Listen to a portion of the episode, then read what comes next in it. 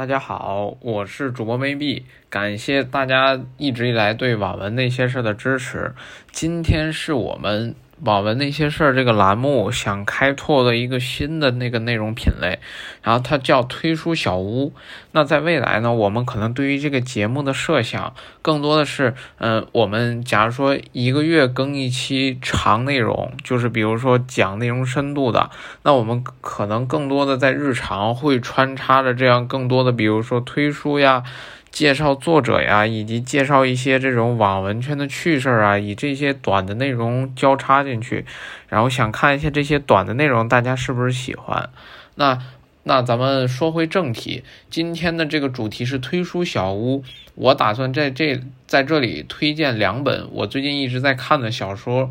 嗯，第一本呢叫《朕》，这个名字就叫《朕》。它是一本历史文，作者呢是王子君，是起点的大神级作家，擅长写都市文和历史文。那这本书的亮点有什么呢？推荐这本书的亮点主要有三个。呃，第一个呢是主角儿，他是一个困难开局，并且基本没啥金手指，他就是一个从从现代穿越到古代的这样一个情况，并且呢，呃。这个主角穿越到古代，就是从变成一个孩童，还是一个乞丐，从孩童乞丐，然后一步步成长为这个反贼，然后要去争争夺天下，然后这个是第一个亮点。第二个亮点呢是征讨天下的路线，他以天下大同的理论为基础。然后呢，加上打土豪分田地的这种指导方针，用这样的组合方式去打天下，呃，这种方式跟我们从小到大在历史、政治课本上学到的内容是息息相关的。所以一看到这种方式，比如说，呃，明末他遇到的问题是什么？土地兼并严重，然后财政糜烂，然后王朝衰败，然后这种吏治。然后风气不好等等一系列的各种问题，然后他已经其实到了这个王朝的末路了。那你以这种打土豪分田地的方式，真的看到了让人感觉很亲切。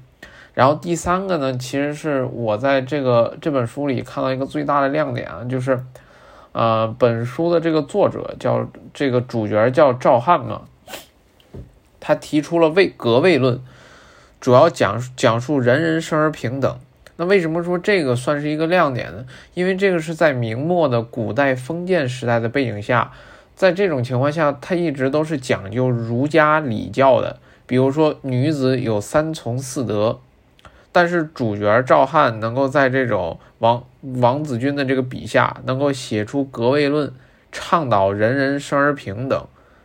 这个是极其精彩的。然后当时那一章真的写的看的人真的热血澎湃，然后格位论这一章在第二十第六十二章非常推荐大家的大家去支持这本书。然后相对而言的话，它的读点呢可能比较少，其实可能这个读点还是我勉强找出来的，就是主角的造反之路太过于顺畅。嗯，比如说有在历史上的很多官员。比如说他很轻易的从贼了，就是比如说他在朝廷上本来是一个很有才干的大官，但是他突然从贼了，或者说反贼跟军队的这个打仗太过于顺利，其实嗯很多硬仗是没有写出来的，一直是靠着这种巧劲，然后很轻松的去拿下了一片一片的城池，可能但是这也也体现出来这种呃。明末王朝末路，然后各地农民起义，然后这样有有这样的一个很很很强烈的这种时代背景。然后对于这本小说呢，如果满分五分的话，我会给四分半。那最后附上对这本书的点评啊，老王的小说从民国文豪开始，不只是单纯的一本小说，他每本小说对于时代背景的介绍。对于某个人物的描写都是栩栩如生的，他你看着他的文字就能带你回望那个充满着年代感的历史，带你回到那个过去。好吧，这是我们的第一本书，然后第二本书呢叫某霍格茨沃沃某霍格沃茨的摩恩教授，这是一本哈利波特的同人，就是主角是是以一个成年人为主角的《哈利波特》同人，男主菲利菲利克斯海普是天赋堪比伏地魔的天才，被斯内普评价为一个合格的斯莱特林。然后推荐这本书的原因呢，也是亮点介绍啊，有四点。第一个呢是作者其实对于《哈利波特》的这本书的这个理解很深啊，而且我感觉是，呃，怎么讲呢，算是都能算吃透了。就是以自由原创的这个菲利克斯海普为切入点，他对于古代魔文各种魔法都有很深的思考。比如说，他制造出了类似阅读的魔法，但是在文中叫做思维小屋。对吧？但是你可以把这个东西看作阅读。然后第二个呢是作者的视角很高，他的做法是将魔法与麻瓜的科学智慧结合，他打算改变世界。但是我们知道，在呃哈利波特的世界里，纯血家族看不起泥巴种，又更看不起麻瓜，他是一个很排外的这样一个。一个环境，就是说巫师是跟这种，呃，普通麻瓜的世界是格格不入的。但是作者就想通过写写这本书，打破这样的界限，去改变世界。第三个一点呢，是作者的想法很有趣啊。他的金手指是通过累，通过不断的锻炼，累计魔咒的熟练度来提升魔咒的强度。那这样的话，其实这个金金这个金手指只是对实力的提升。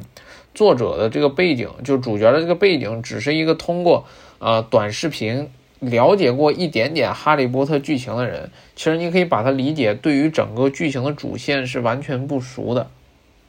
就靠着这个人物慢慢去往里切入。然后第四点呢是，呃，菲利克斯海普作为呃这个霍格霍格沃茨的这个教授，他的教学方式也是一大热点。比如说他教古代魔文。他用这种古代的魔法傀儡，然后去吸引学生去学习，寓教于乐，然后还开发出了各种刷题的这种魔法，然后让他的学生去刷题考试，很有天朝的风采。然后接说完亮点，接下来说一下读点。读点的话是这本书它算一个伪无敌文，那伪无敌文它对于文笔的要求是很强的。我现在有点担忧这本书会不会后面战力写崩了，就是主角已经无敌了，很难再找出一些什么，呃，还很难再找出这本书的一种高潮，就很容易让后面这本书变得平淡无奇，这个是我的一个担忧啊，也算也勉强算它的一个堵点吧。然后对于这本书的整体评分呢，满分五分的话，我给四分，那。这个评价是怎么给的呢？就是韩尤斯他是一个新人作家，这本书基本上是他目前表现最好的一本作品了。那我在这儿希望这本书的成绩越来越好，有越来越多的人去支持。呃，这本书我也已经全定去支持他了。然后呃，今天是我们的这个思维这个推书小屋的这个内容，非常感谢大家的收听。